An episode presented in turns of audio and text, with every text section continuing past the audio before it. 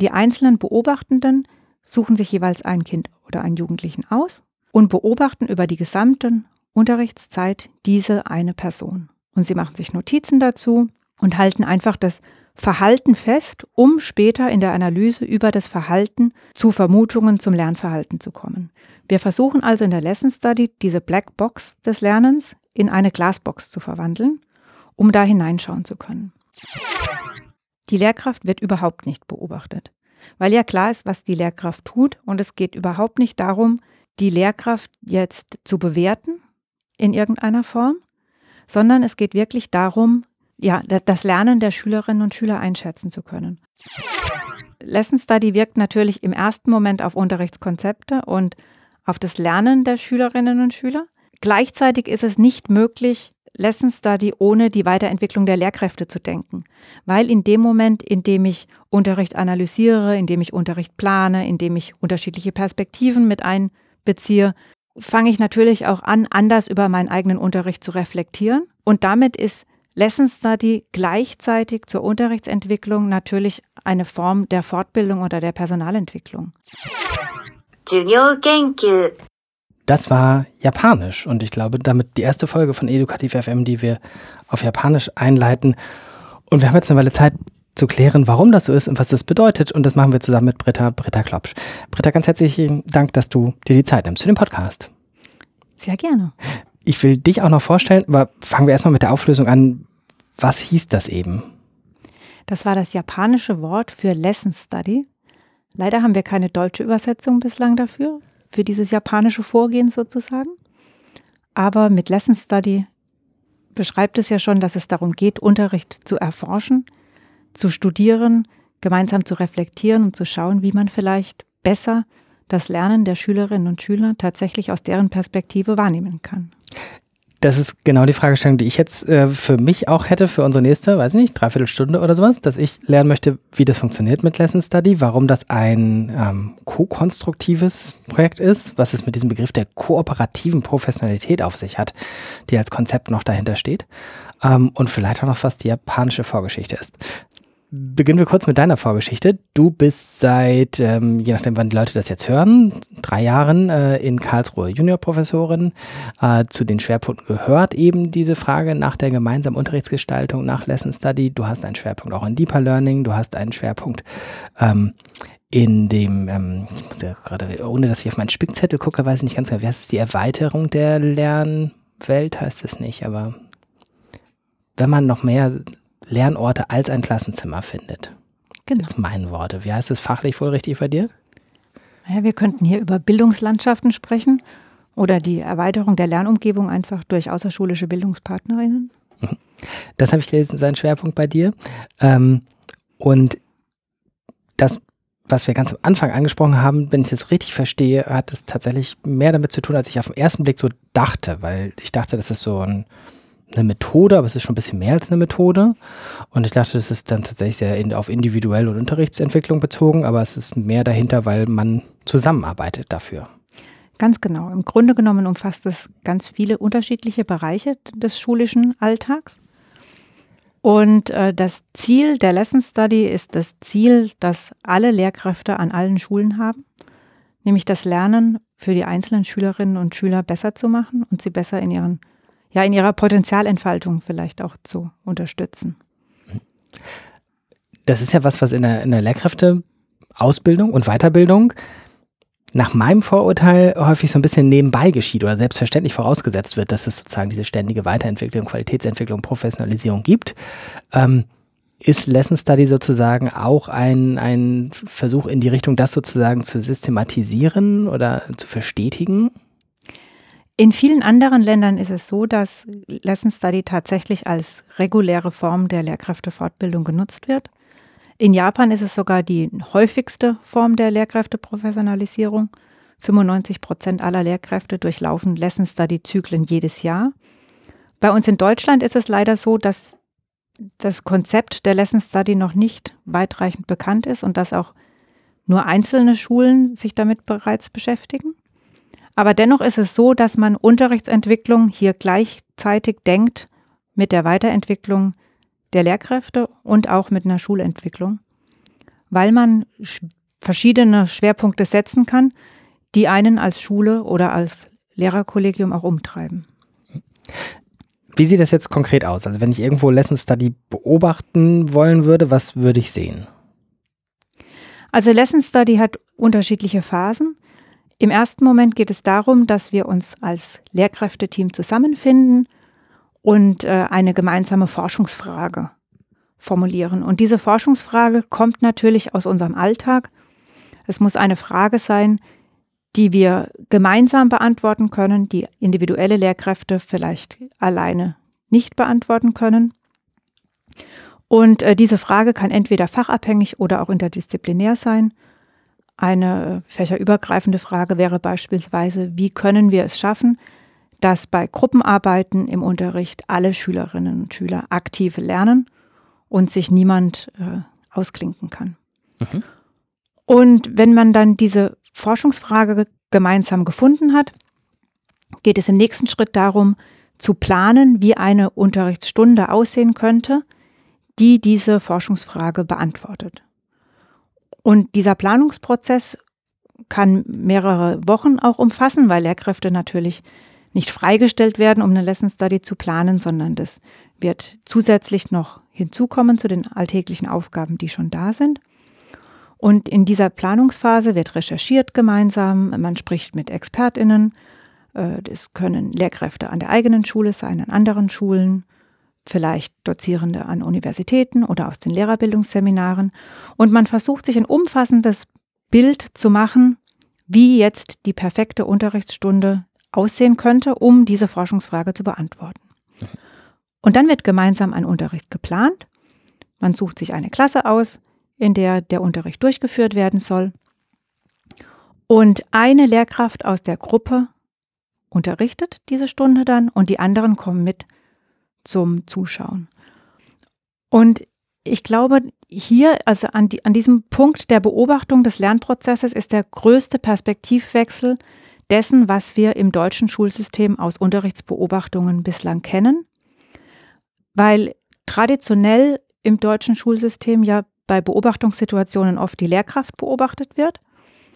Und bei der Lesson Study ist es jetzt so, dass die Lehrkraft überhaupt nicht weiter beachtet wird, weil wir ja alle in der Gruppe vorbereitet haben. Jeder weiß, was die Lehrkraft tun wird oder auch wie der Unterricht strukturiert und aufgebaut ist, sondern die einzelnen Beobachtenden suchen sich jeweils ein Kind oder einen Jugendlichen aus und beobachten über die gesamte Unterrichtszeit diese eine Person.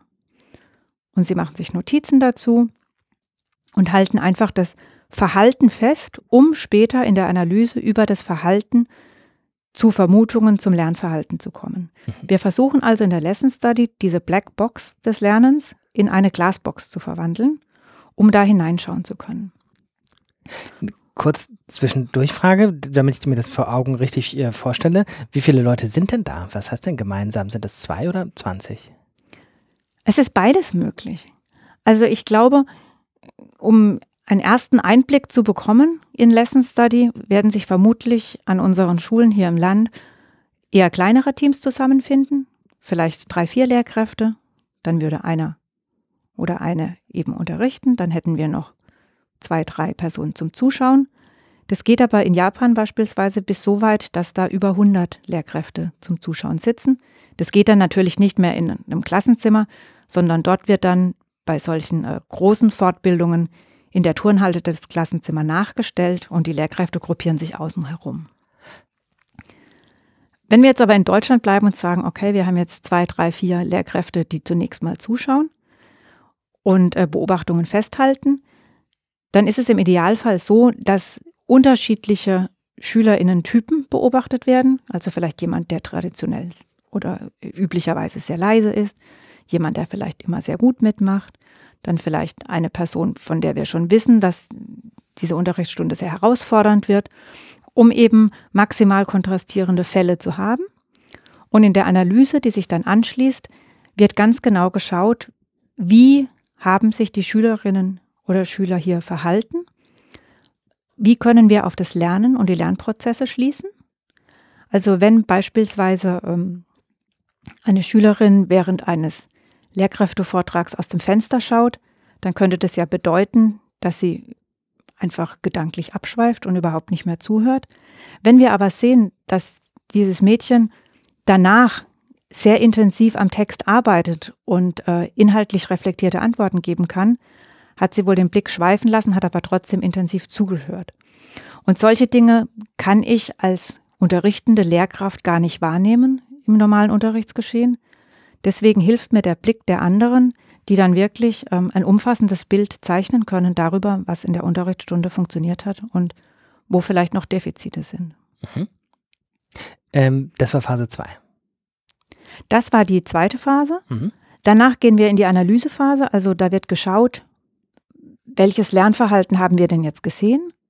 Wie kann Lernen hier tatsächlich beobachtet werden? Und ähm, danach schließt sich dann eine Reflexion an. Die Lehrkräfte überlegen, welche Aspekte man in der Stunde beibehalten würde, an welchen Aspekten vielleicht nochmal ja, Veränderungen vorgenommen werden müssen.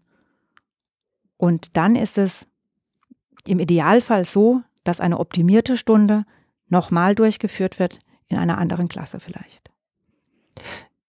Da sind jetzt schon ganz viele Dinge dabei gewesen, die meine ähm, vorläufigen Meinung oder Auffassung zu was das sein soll, ähm, schon ganz anderes Licht gesetzt haben. Also ich will sagen, ich habe mich geirrt. Ähm, wobei auch klar, es das heißt ja Lesson Study und nicht Teacher Study. Das heißt, die Beobachtung ist gar nicht in erster Linie auf die Lehrkraft gerichtet. Die Lehrkraft wird überhaupt nicht beobachtet, weil ja klar ist, was die Lehrkraft tut und es geht überhaupt nicht darum, die Lehrkraft jetzt zu bewerten in irgendeiner Form, sondern es geht wirklich darum, ähm, ja, das Lernen der Schülerinnen und Schüler einschätzen zu können. Und ich glaube, das Schwierige daran ist, dass man als Lehrkraft traditionell daran gewöhnt ist, dass wenn jemand beobachten kommt, dass man dann selbst unter Beobachtung steht. Und dieser Blick oder dieser umgekehrte Blick sozusagen, wirklich weg von der Lehrkraft, der muss erst trainiert werden. Und ich glaube, man braucht als Lehrkraft, äh, die dann den Unterricht auch tatsächlich öffnet, auch ein gewisses Maß an Offenheit und Vertrauen in das Kollegium hinein, dass hier tatsächlich keine Bewertung der eigenen Person vorgenommen wird, sondern dass es wirklich nur um die Beantwortung der Forschungsfrage und das Lernen der Schülerinnen und Schüler geht. Hm, wie stark passiert das anderen Leuten noch? Was mir jetzt passiert ist, nämlich erstmal davon auszugehen, dass die Lehrkraft im Mittelpunkt steht. Das ist sozusagen ein gängiges Problem, wenn ihr Lesson Study irgendwo hinbringen wollt. Das ist ein gängiges Problem oder eine gängige Herausforderung, weil wir so sozialisiert sind, dass wir in Bewertungssituationen beobachtet werden. Also ganz klassisch zum Beispiel im Referendariat, wenn da jemand zur Beobachtung kommt, dann geht es immer um die Lehrperson und das Lehrerverhalten und darum, wie man selbst Unterricht vielleicht strukturiert hat. Wenn man im Schuldienst ist und äh, ja, dort Besuch von der Schulleitung bekommt, geht es äh, häufig auch darum, dass man äh, in einer Bewertungssituation ist, um zu sehen, äh, wie die eigene Laufbahn weitergehen kann, um vielleicht auch Leistungszulagen zu bekommen um in nächste Besoldungsstufen zu rutschen. Und dadurch ist ja, traditionell oder auch durch unsere Sozialisation eigentlich immer der Fokus auf der Lehrkraft, was sicherlich auch zu Unsicherheiten führt, wenn man an den Unterricht dann selbst geht und sagt, lasst uns Unterricht gemeinsam analysieren.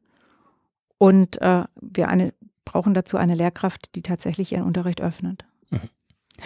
Ähm, in dieser Podcast-Reihe war in Folge 15 mal Michael Schratz zu Gast, von dem ich diese großartige Unterscheidung zwischen dem lernseitigen und lehrseitigen Blick auf Unterricht gelernt habe. So ein bisschen scheint mir das bei Lesson Study schon sehr stark eine Brücke zu sein zwischen beiden Perspektiven. Ähm, wie, wie geht ihr damit um, dieses Spannungsfeld, dass ihr zum Beispiel ja auch sehr genau sagt, ihr beobachtet Schüler oder einzelne Personen beobachten einzelne Schüler, aber eigentlich interessiert euch diese einzelne Person ja gar nicht sondern das, was mit dem Unterricht insgesamt passiert. Verstehe ich das richtig? Ja, genau. Also wir, wir in der Planungsphase versuchen wir einen optimalen Unterricht so zu kreieren, dass tatsächlich alle Lernenden etwas mitnehmen können. Dass wir nicht an einem Mittelschüler oder einem mittleren mhm. Leistungsniveau planen, sondern dass wir versuchen, die gesamte Bandbreite mitzudenken was kann der Leistungsstärkste mitnehmen? Was kann die Leistungsschwächste mitnehmen? Wie bekommen wir Schülerinnen und Schüler in ihren eigenen Stärken und Schwächen besser unterstützt. Und deswegen suchen wir uns dann einzelne Fälle aus, bei denen wir dann davon ausgehen können, dass wenn wir diese betrachtet haben, dass dann alle Schülerinnen und Schüler möglichst gut abgebildet wurden. Mhm. Und brauchen Schülerinnen auch sozusagen Übung oder Briefing vorher, weil die wahrscheinlich auch erstmal sich ja individuell beobachtet fühlen. Erst recht, wenn sie in der Turnhalle sitzen würden, stelle ich mir gerade vor. Ich glaube, bei uns in Deutschland würde das zu einer Schockstarre führen, wenn wir eine Turnhalle in ein Klassenzimmer umfunktionieren und dann kommen 100 Lehrkräfte, die einfach mal zuschauen. In Japan ist Lesson Study seit 100 Jahren gängige Methode der Fortbildung. Ähm, das heißt, jeder, also jede Lehrkraft, die kommt, war schon als Schülerin oder Schüler in Lesson Study Zyklen gesessen, die von anderen beobachtet wurden. Und es ist einfach ein natürliches Vorgehen, dass immer wieder auf Unterricht gemeinsam geschaut wird. Also dort kein Problem. Und in Deutschland ist es nicht ganz unüblich, dass beobachtet wird. Beispielsweise, ich habe es vorhin schon angesprochen, in der Ausbildung der Lehramtsanwärterinnen. Wenn die im Referendariat sind, kommen auch immer wieder Menschen, die zuschauen. Und ich kann auch aus eigener Erfahrung sagen, dass Schülerinnen und Schüler ziemlich schnell vergessen, dass noch jemand im Klassenzimmer sitzt. Also die ersten fünf Minuten sind sie davon vielleicht beeinträchtigt, aber dann geht der Unterricht in der Regel normal weiter und diejenigen Schülerinnen und Schüler, die tatsächlich beobachtet werden, wissen dies nicht. Mhm. Also sie wissen, dass Lernverhalten beobachtet werden soll. Auch dass es im Grunde genommen unabhängig von ihrer eigenen Person ist, weil wir schauen möchten, ob alle mitgenommen werden. Man weiß aber nie, wer jetzt genau hier unter, äh, mhm. beobachtet wurde. Mhm. Ihr habt jetzt dieses Konzept ähm, ja auch sozusagen mit, mit dem, wie soll ich sagen, ist ja nicht nur eine Übersetzung, dass ihr jetzt irgendwie das auch in den deutschsprachigen Raum bringt mit eurer Arbeit, ähm, sondern vielleicht auch so ein bisschen eine kulturelle Adaption oder so.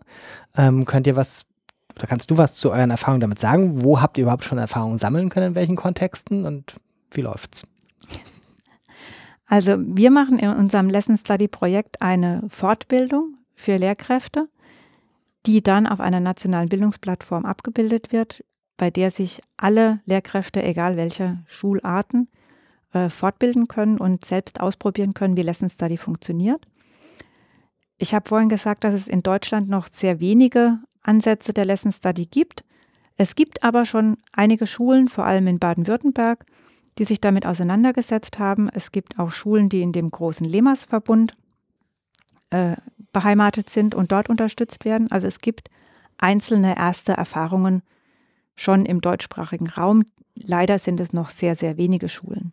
Mhm. Die Schulen, die aber mitmachen, ähm, erleben das häufig als große Bereicherung, auch andere Wege und Mittel zu finden, gemeinsam über Unterricht zu sprechen, weil man die eigene Bewertung äh, dadurch herausnimmt, dass man sich wirklich trifft, um professionell über spezifische Aspekte des Unterrichts zu sprechen.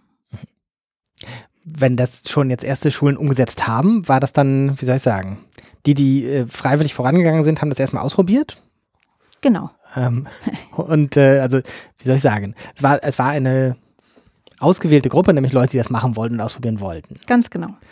Und in welchen Kontexten ist das dann passiert? Ist das so ein Sonderprojekt gewesen oder gibt es das irgendwo schon größer in Schulen, dass es in die Schule eingebunden wird und es nicht nur mal einmal ein Gastprojekt sozusagen ist? Also die Fortbildungen für die Lesson Study waren ähm, in Baden-Württemberg jetzt über das Land angeboten. Mhm. Und da konnte man sich ja, der, der Fortbildung hingeben und es dann in der Schule selbst ausprobieren. Und in einigen Schulen ist es tatsächlich so, dass sich äh, Lesson Study dort verselbstständigt hat, dass eine Fachschaft beispielsweise damit angefangen hat, erste Erfahrungen gesammelt hat, auf pädagogischen Tagen dann davon berichtet hat und dass es dann tatsächlich in weitere Fachschaften übergegangen ist und äh, schulweit schon eingesetzt wird. Das heißt aber, es geht ohne externe Anleitung oder Moderation oder Dirigierung oder sowas. Das heißt, es gibt Leute, die machen die Fortbildung und dann können die es in der eigenen Schule einsetzen, ohne dass man darauf angewiesen ist, dass zum Beispiel ihr von äh, der, der Hochschule in Karlsruhe kommt und das mit denen macht. Ja, genau.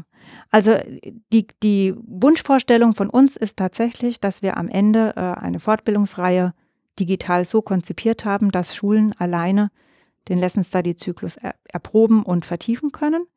Es besteht dennoch die Möglichkeit, dass man auch auf Expertinnen zurückgreift, die allerdings deutschlandweit noch nicht sehr flächendeckend vorhanden sind. Mhm. Mhm. Habt ihr schon Erfahrungen gesammelt, wo ihr sagt, irgendwie, das müssen wir anpassen, das kann man nicht einfach eins zu eins übernehmen aus dem ähm, Ausland, wo ihr die, die Grundlagen gefunden habt? Ja, also in Japan ist es beispielsweise so, dass da das Bildungsministerium jedes Jahr einen Schwerpunkt vorgibt, in dem Fragestellungen notwendig sind. Beispielsweise ist es so, dass in einem Jahr die mathematische Kompetenz erhöht werden soll und dann hauptsächlich auf äh, mathematische Fragestellungen eingegangen wird. Äh, dann gab es ein Jahr, in dem die Sprachkompetenz, also das flüssige Sprechen von Fremdsprachen im Mittelpunkt stand, bei dem ein Defizit festgestellt wurde. Also hier ganz klare Vorgaben auch, in welchem Bereich sich entwickelt werden soll. So etwas ist für Deutschland für erstes Erproben von interessierten Schulen sicher sehr einschränkend. Deshalb ist es bei uns so, dass wir sagen, es ist ähm, freiwillig, welche Frage man sich stellt. Und man kann auch erstmal mit einer kleineren Frage einfangen, um einfach die Methode kennenzulernen und sich dann methodisch wohlzufühlen, bis man zu komplexeren Dingen vorgeht. Was auch anders ist als in anderen Ländern, ist bei uns die Form der Beobachtung, ähm, weil wir in Anlehnung an den deutschen Experten Roland Knoblauch die Klebezettelmethode verwenden.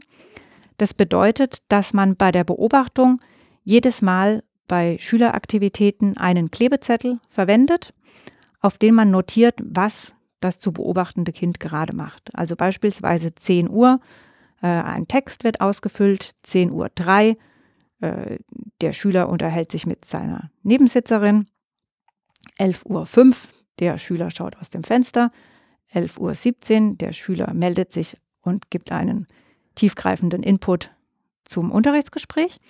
Und anhand dieser unterschiedlichen Klebezettel, die man ausgefüllt hat, was durchaus zu einem ganzen Stapel über eine 45-Minuten-Stunde reichen kann, wird danach eine Lernaktivitätskurve geklebt.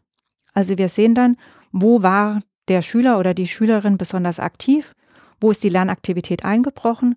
Und wenn man mehrere Schülerinnen und Schüler dann beobachtet, kann man anhand dieser Lernaktivitätskurven auch im Unterricht Bewegungen sehen, also wann beispielsweise sind alle Schülerinnen und Schüler eingebrochen? Oder auch zu sehen, ähm, gab es bestimmte Phasen, in denen vielleicht einzelne Schülerinnen und Schüler sehr aktiviert waren und dann in der nächsten Phase vielleicht ähm, ja, stark passiv auf einmal wurden. Und daran kann man auch dann erkennen, wenn man den Unterricht überarbeitet, wo müsste man nochmal ansetzen? Oder war das zu erwarten, das Verhalten, das hier gezeigt wurde? Mhm. Hast du noch mehr Unterschiede, Japan und äh, Baden-Württemberg? Ich glaube, das waren die größten Unterschiede, die man so sehen kann. Mhm. Vielleicht die grundsätzliche Offenheit noch von Lehrkräften zusammenzuarbeiten, ist in Japan deutlich höher durch diese Sozialisation mit der Lesson Study einfach. Da würde ich gerne tatsächlich auch nochmal eine Tiefenbohrung machen. Die Grundidee, dass das ein gemeinsames Arbeiten ähm, Konzeption ist, die dahinter steht. Ähm, inwieweit, ähm, ja, weiß gar nicht, was ich genau fragen will. Ist es sozusagen schon fast eine eigene Agenda, äh, die ihr damit noch verfolgt, nämlich noch einen zweiten Teil, nämlich nicht nur Unterricht, sondern auch Zusammenarbeit ähm, als Weiterentwicklungsfeld zu sehen? Ähm, Punkt. Jetzt nehme ich das mal als Frage so. Ja, in der Tat. Also Lesson Study wirkt natürlich im ersten Moment auf Unterrichtskonzepte und auf das Lernen der Schülerinnen und Schüler. Gleichzeitig ist es nicht möglich, Lesson Study ohne die Weiterentwicklung der Lehrkräfte zu denken, weil in dem Moment, in dem ich Unterricht analysiere, in dem ich Unterricht plane, in dem ich unterschiedliche Perspektiven mit einbeziehe, fange ich natürlich auch an, anders über meinen eigenen Unterricht zu reflektieren. Und damit ist Lesson Study gleichzeitig zur Unterrichtsentwicklung natürlich eine Form der Fortbildung oder der Personalentwicklung. Also wir haben immer auch den Erkenntniszuwachs der Lehrkräfte dabei und dadurch, dass ich immer ein Team brauche, unterstütze ich natürlich auch die Teamentwicklung in den Kollegien, was wir durch viele Studien wissen, ähm, tatsächlich enorm dazu beiträgt, dass sich Lehrkräfte wohler fühlen im Unterricht dass sie äh, weniger dazu tendieren, psychische Probleme zu erhalten und dass sie sich auch gemeinsam äh, durch die gemeinsame Arbeit deutlich entlasteter in ihrer äh, ja, Berufsbelastung sehen. Ist das das, ähm, was ihr in dem Buch, was du mit Anne Slivka herausgegeben hast, kooperative Professionalität nennt? Auch zur kooperativen Professionalität gehört im Grunde genommen, dass sich ähm, die Lehrkräfte höchst professionell gemeinsam äh, ja, mit, mit Lernen auseinandersetzen, dass man nicht mehr nur mit äh, Lehrkräften zusammenarbeitet, mit denen man vielleicht befreundet ist, mit denen man äh, ja kleinere Projekte schon gemacht hat und das ist dann wieder verpufft. Wenn wir über kooperative Professionalität sprechen, äh, kann man im Grunde genommen in Anlehnung an äh, Hargreaves und Fullen davon ausgehen, dass wir zwei große Aspekte haben, die berücksichtigt werden müssen und das ist Präzision und Vertrauen. Also wenn Lehrkräfte kein Vertrauen ineinander haben, in dem Sinne, dass auch andere anständigen Unterricht machen, in dem Sinne, dass ich mich öffnen kann und dadurch ähm, ja vielleicht auch verletzlich werde, aber das nicht mit missbraucht wird, dann kann Kooperation funktionieren. Und gleichermaßen ist es so, dass ich eine hohe Präzision der Arbeit brauche, weil wenn ich nur, wenn meine Zusammenarbeit nur auf kooperationsbasiertem Vertrauen beruht, dann führt es oftmals dazu, dass ich mit Menschen, denen ich im Lehrerzimmer vertraue, Arbeitsblätter austausche, äh, kurze Gespräche führe, aber das keine tiefgreifende Kooperation durchführt. Wenn wir hohe Präzision in der Zusammenarbeit haben, aber kein Vertrauen, dann führt es oft dazu, dass es so eine Art äh, verordnete Kooperation ist. Also Kooperationen in bestimmten Bereichen, die die Schulleitung oder die Schulverwaltung den Lehrkräften aufträgt. Und nur wenn wir eine ganz hohe Präzision und hohes Vertrauen haben, dann schaffen wir es tatsächlich, die Lehr-Lernlandschaft zu verändern. Und Lesson Study bietet eine Plattform, um tatsächlich in hoher Präzision auf einem großen Vertrauensverhältnis zusammenzuarbeiten, gemeinsam Dinge zu entwickeln, die uns gemeinsam ja auch gehören, wo alle unsere Ideen verwendet werden, um dann auch keinen, keine Lehrkraft irgendwie in den besonderen Fokus zu nehmen. Mhm. Mm, ich weiß gar nicht, ob es Forschungsdaten dazu gibt, ansonsten würde mich auch deine Einschätzung interessieren. Ähm, wie schnell wird das besser mit der Frage nach Zusammenarbeit zwischen Lehrkräften? Also wenn man mal davon ausgeht, dass wir Schule, als wir sie erfunden haben, ja eher für alleine Arbeiten erfunden haben und so gebaut haben. Und die Lehrkräfte teilweise immer noch so sozialisieren. Ja. Wird es besser? Es wird besser, weil wir auch eine neue Generation an Lehrkräften haben, die äh, ja auch digitalisiert sozialisiert sind, ein Stück weit, die ähm, durch ihr normales ja, Leben äh, bereits schon vielfältig vernetzt sind, auch digital vernetzt sind, Ideen untereinander austauschen, Dinge gemeinsam weiterentwickeln. Also diese Generation sucht auch mehr Kontakt und ist offener. Wo wir leider noch ein kleines Defizit haben, muss ich auch selbstkritisch sagen, ist in der Lehrkräfteausbildung, weil wir hier weder an den Hochschulen noch im Referendariat Möglichkeiten bieten, dass tatsächlich im Team äh, gearbeitet wird, im Team Noten erwerb, erworben werden können. Also dass wir hier durchaus noch Luft nach oben haben, um diese Teamstrukturen schon in der Ausbildung anzulegen, um die dann ins System hineinzuspielen. Mhm. Hast du so Vermutung, warum es an einzelnen Orten schon gut funktioniert, obwohl die Strukturen noch nicht da sind? Was wir sehen, ist, dass es ganz stark auf die äh, Atmosphäre in der Schule ankommt, das Schulklima und auch entscheidend auf die Schulleitung. Also wenn Personen der Schulleitung Innovationen offen gegenüberstehen, hier vielleicht auch Zeiträume schaffen, in denen gemeinsam gearbeitet werden kann, ähm, offen da, damit umgehen, dass gerade in der Lesson Study ähm, auch umorganisiert werden muss unter Umständen, sodass die Lehrkräfte, die tatsächlich in dem Lesson mhm. Study Team sind, sich auch besuchen können dann für diese Unterrichtsstunde. Also dass da strukturell und auf organisatorischer Ebene keine Hürden in den Weg gestellt werden. In solchen Umfeldern gelingen Innovationen deutlich leichter. Mhm. Und das begünstigt sich dann so ein bisschen gegenseitig. Ne? Also ich stelle mir vor, in einer Schule, in der Zusammenarbeit gut etabliert ist, lässt sich Lesson Study auch leichter etablieren. Absolut. Und umgekehrt kann Lesson Study den Weg bereiten für mehr Zusammenarbeit in der Schule. Auch das weil es einfach eine sehr strukturierte Form der Zusammenarbeit ist, indem man auch mit Menschen prof auf professioneller Ebene zusammenarbeiten kann, mit denen man vielleicht sonst nicht den Kontakt gesucht hätte, um gemeinsam über Unterricht zu sprechen. Jetzt haben wir das Jahr 2023 und in der real existierenden Schule fällt sehr häufig der Satz, das auch noch oder äh, wie soll, wann sollen wir das auch noch machen oder was ähnliches. Ähm, habt ihr dafür irgendwelche Patentrezepte gefunden, wie es angesichts der hohen Arbeitsbelastung, die ja vielleicht auch noch ein paar Jahre so bleiben wird, ähm, trotzdem gehen kann? Also was wir natürlich aus der Praxis sehen, ist, dass der erste Lesson Study Zyklus, den Lehrkräfteteams durchlaufen, tatsächlich ein Stück weit mehr Arbeit ist, weil man mit methodischen und organisatorischen Fragen natürlich noch sehr beschäftigt ist und dass auch beim ersten Durchlauf oftmals die hohe Erwartung an tatsächlich Veränderungen des Unterrichts noch gar nicht erfüllt werden kann. Deshalb alle, die das ausprobieren, bitte auf jeden Fall dranbleiben. Beim zweiten, dritten und vierten Mal äh, ist der Gewinn für den Unterricht viel, viel höher, weil man sich mit methodischen Fragen überhaupt nicht mehr beschäftigt, sondern diese Struktur einfach schon da ist. Mhm. Und so kann es dann einfach ja besser werden, um sich selbst zu vernetzen. Und wenn wir jetzt wieder an die Frage zurückdenken, ähm, das auch noch, was, was hilft es mir eigentlich?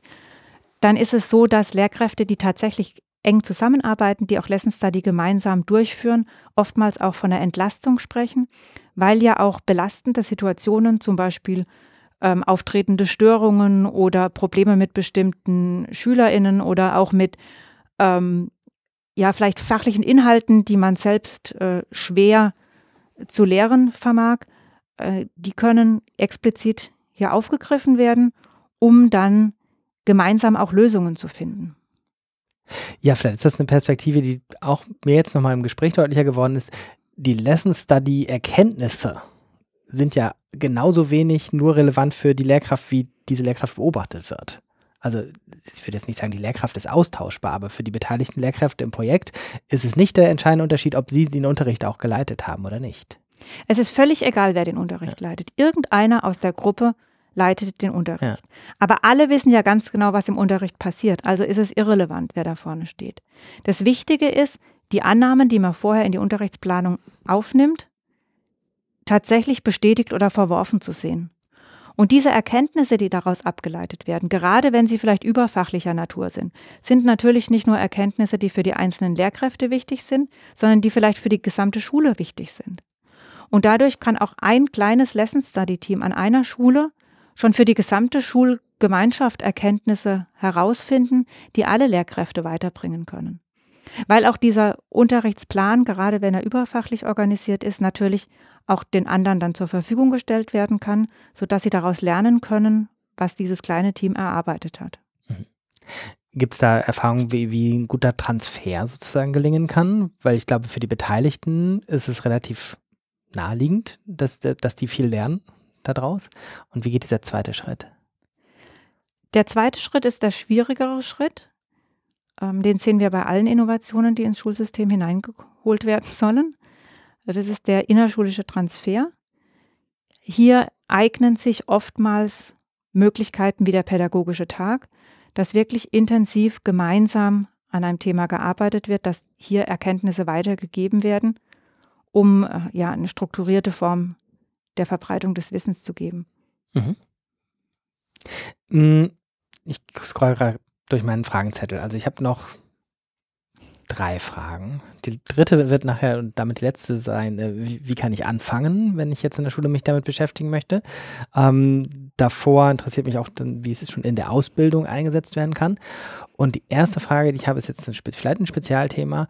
Ähm, spielen ähm, Videoaufzeichnungen eine Rolle? Videoaufzeichnungen der Schülerin? Weil ja gerne tatsächlich in den letzten Jahren hatte ich den Eindruck, so für, für Unterrichtsbeobachtungen mehr mit Video gearbeitet wird und ich bin gar nicht immer sicher, wie häufig das sozusagen offiziell ist oder ein, einfach so passiert oder sowas. Ähm, in dem Bild von Lesson Study, das ich vor unserem Gespräch hatte, dachte ich, ah, das spielt bestimmt auch eine Rolle. Ähm, weiß ich jetzt aber gar nicht. Aber du vielleicht. Man kann natürlich mit Video arbeiten. Das macht die ganze ja. Sache natürlich nochmal komplexer. Wenn ich einzelne Schülerinnen und Schüler ähm, tatsächlich die ganze Stunde über aufnehme. Ähm, problematisch dabei ist natürlich auch der Datenschutz. Da müssen die äh, nicht nur die Schule und die Lehrkräfte zustimmen, sondern auch die Eltern der Kinder, Mhm. die aufgenommen werden. Und es macht das Ganze vielleicht auch ein bisschen ja, komplexer, weil ja die Lehrkräfte dann, bevor sie tatsächlich in die äh, Analysesituation gehen, nochmal die Videos explizit sich anschauen müssten. Äh, man kann es tun, aber es muss gar nicht sein, sondern es reicht aus, wenn ich einfach während der laufenden Unterrichtsstunde tatsächlich mich auf den einen Schüler oder die Schülerin, die ich beobachten soll, konzentriere. Dann hattest du ganz am Anfang schon gesagt, so die, die jüngere Generation bringt sozusagen bessere Voraussetzungen mit, um sich darauf einzulassen. Ähm, aber es klang jetzt auch nicht so, als würde das tatsächlich in der Ausbildung schon bei allen ein Selbstgänger sein. Ähm, habt ihr Erfahrung schon äh, über Karlsruhe hinaus mit Ansätzen in der Ausbildung? Äh, wir haben äh, Unterrichtsstunden bereits mit der Klebezettelmethode beobachtet an Schulen, was für die Studierenden sehr, sehr interessant war, um einfach ja, einen anderen Blick auf Unterricht auch zu bekommen, weil ähm, Studierende oftmals den, ja, den Blick der Schülerin oder des Schülers einfach einnehmen, wenn man sie zu Beobachtungssituationen mitnimmt, weil sie diesen Blick einfach über die letzten zwölf oder 13 Jahre trainiert sind. Und ähm, hier kann es schon für die Ausbildungssituation sehr, sehr hilfreich sein, wenn man gezielt einen anderen Blick auf Unterricht einnimmt. Mhm. Und äh, in Deutschland ist die Lesson Study noch gar nicht flächendeckend in der Ausbildung angekommen, sondern es wird eher punktuell von interessierten Dozierenden an Hochschulen genutzt. Ähm, in Österreich ist es allerdings so, dass da an sehr vielen pädagogischen Hochschulen die Lesson Study ein natürlicher Bereich der Ausbildung ist. Das heißt, da steckt auch noch ein weiteres Potenzial drin, nämlich die Verzahnung von Ausbildung und Schulpraxis, die, wie soll ich sagen, mehrmals in diesem Podcast schon als Da ist noch Luft nach oben äh, beschrieben wurde. Kurzer verbaler Link auf die Folge 24, wo die Forschungswerkstatt hier der Uni Hamburg beschrieben wird, äh, die auch sehr eng auf Verzahnung von Ausbildung und Schulpraxis äh, das angeht. Das heißt, das ist bei euch auch eine positive Nebenwirkung, eine positive Nebenwirkung vom Konzept Lesson Study. Absolut. Wenn jetzt Leute das hören und anfangen wollen, ähm, wohin gehen sie? Was machen sie? Es kommt drauf an, wann sie es hören. Das kommt drauf an, wann sie es hören. Also, wie gesagt, äh, entwickeln wir gerade eine Lehrkräftefortbildung, die äh, digital durchlaufen werden kann, ganz alleine oder auch schon als Team in einer Schule. Ähm, die wird auf der Nele-Plattform voraussichtlich ab diesen Sommer schon äh, zugänglich sein. Mhm. Was darüber hinaus äh, ein bisschen schwierig ist, ist, dass tatsächlich sehr viele Publikationen auf Englisch, Japanisch äh, in den jeweiligen Landessprachen äh, vorliegen. Es gibt 76 Länder aktuell, die sich in einer World Association for Lesson Study zusammengeschlossen haben, in denen äh, Lesson Study tatsächlich äh, systematisiert und strukturiert an Schulen durchgeführt wird. Es gibt aber auch schon erste deutsche Ansätze und ähm, die äh, Universität in Potsdam ist gerade in den letzten Zügen eine Handreichung für Lehrkräfte herauszugeben, wie äh, Lesson Study funktionieren kann. Und auch sonst ist es natürlich so, dass wir ähm, am KIT in Karlsruhe sehr offen für jedwede Art der Kooperation sind und sich alle interessierten Lehrkräfte natürlich auch sehr gern an mich persönlich wenden können. Also ich schreibe mal auf, dass wir die Linkliste zu diesem Podcast ergänzen. Wenn die Bildungsplattform Nele da ist, verlinken wir die. Ähm, ich verlinke die World Association of Lesson Studies. Walsnet.org, ist das die richtige? Das ist die richtige. Mhm. Da gibt es auch jedes Jahr eine ganz große Konferenz, irgendwo auf der Welt. Ah, und ne, dieses Jahr ist sie in den Niederlanden. Dieses Jahr ist sie in den Niederlanden im November. Und das Interessante an den Konferenzen von dieser Wall, äh, Walls ist, äh, dass dort nicht nur Wissenschaftlerinnen zu Wort kommen, sondern dass oft auch äh, Lehrkräfte äh, Vorträge halten oder Einblicke in ihren eigenen Unterricht geben und wie sie die Lesson Study tatsächlich gemeinsam genutzt haben. Also es ist ein buntes Fest an Lesson Study aus allen möglichen Perspektiven. Spannend. Das heißt, wer es noch rechtzeitig hört und sich jetzt sehr dafür interessiert, Niederlande ist ja für die meisten unserer Hörerinnen nicht so weit weg wie irgendwo auf der Welt sonst. Ja, also es war auch schon sehr oft äh, in Asien, Ja. äh, ganz oft in, äh, in Japan, Ja. in Hongkong, in Shanghai. Also wenn irgendjemand das jetzt hört und deswegen dahin fährt oder hingefahren ist, freuen wir uns doppelt über einen Kommentar. Äh, dann wissen wir, dass Leute diesen Podcast bis zur Minute 39 hören und noch was draus wird. Ähm, und die Ressource von der Uni Potsdam habe ich jetzt aufgeschrieben. Ähm, gucken wir danach nochmal, ob wir den Link, ob es den schon gibt, wenn der Podcast veröffentlicht wird. Ansonsten ähm, gibt es noch was, was Leute in diesem Podcast erfahren könnten? Ich glaube, was ganz interessant sein könnte für unsere Zuhörerinnen und Zuhörer, ist tatsächlich, wie die Japaner auf die Idee der Lesson Study kamen. Unbedingt, das machen wir als Bonustrack. Als, ja, weil die Japaner nämlich behaupten, dass sie die Lesson Study in Deutschland gelernt haben. Ach. Was uns Deutsche ein wenig ratlos zurücklässt. Aber als die Japaner vor circa 150 Jahren beschlossen haben, ihr Gesellschafts- und Bildungssystem umzustrukturieren, ähm, kam die Idee auf, dass Unterricht am besten funktioniert, wenn man nicht nur aus Lehrbüchern liest, sondern auch an Anschauungsprojekten äh, sich orientieren kann. Und als herausragender Pädagoge wurde damals Pestalozzi in den Vordergrund gestellt. Und eine Delegation von japanischen Bildungsforschern ist dann nach Deutschland in das Heimatland von Pestalozzi gereist, um zu schauen, wie hier Lehrerbildung funktioniert. Und ähm, Damals hat man gesehen, dass es so, sogenannte Modellstunden gibt, also Stunden, bei denen jemand einen Unterricht vorführt und andere Menschen beobachtend dabei sind. Und mit dieser Erkenntnis sind sie zurück nach Japan gegangen und haben die Lesson Study dort etabliert und sich zu eigen gemacht, zu einem eigenen Fortbildungskonzept. Und lustigerweise ist es ja so, dass wir dieses Konzept in Deutschland immer noch haben. Und zwar im Referendariat in der Lehrkräfteausbildung. Da gibt es immer die Kritikstunden. Das heißt, wenn Referendarinnen und Referendare eine Unterrichtsstunde halten und die Lehrbeauftragten zum Zuschauen kommen und dann diese Stunde besprechen, das wären die Kritikstunden. Und es gibt gleichzeitig auch Modellstunden bei uns, wenn nämlich die Lehrbeauftragten eine Stunde halten und die Referendarinnen und Referendare dabei sind, um zu sehen, wie bestimmte pädagogische Aspekte gelöst werden. Wir haben dieses ja, Potenzial allerdings brach liegen. Es ist nur im Referendariat angesiedelt. Und in Japan hat man dieses Modell dann tatsächlich als die Form der Lehrkräfteentwicklung äh, ja, ausgearbeitet. Starke Geschichte. Und man hat offensichtlich in Japan auch gut begriffen, dass es hilfreich ist, die Lernebene und die Bewertungsebene komplett zu trennen in dem Fall. Genau. Ja. ja. Was wir alles für die Schülerinnen schon längst wüssten, jetzt lernen wir es auch nochmal für die Erwachsenen. Sehr schön. Britta, ganz, ganz herzlichen Dank für deine Arbeit und für das Gespräch. Ich freue mich, dass wir darüber gesprochen haben. Alles Gute und bis bald. Dankeschön, bis bald.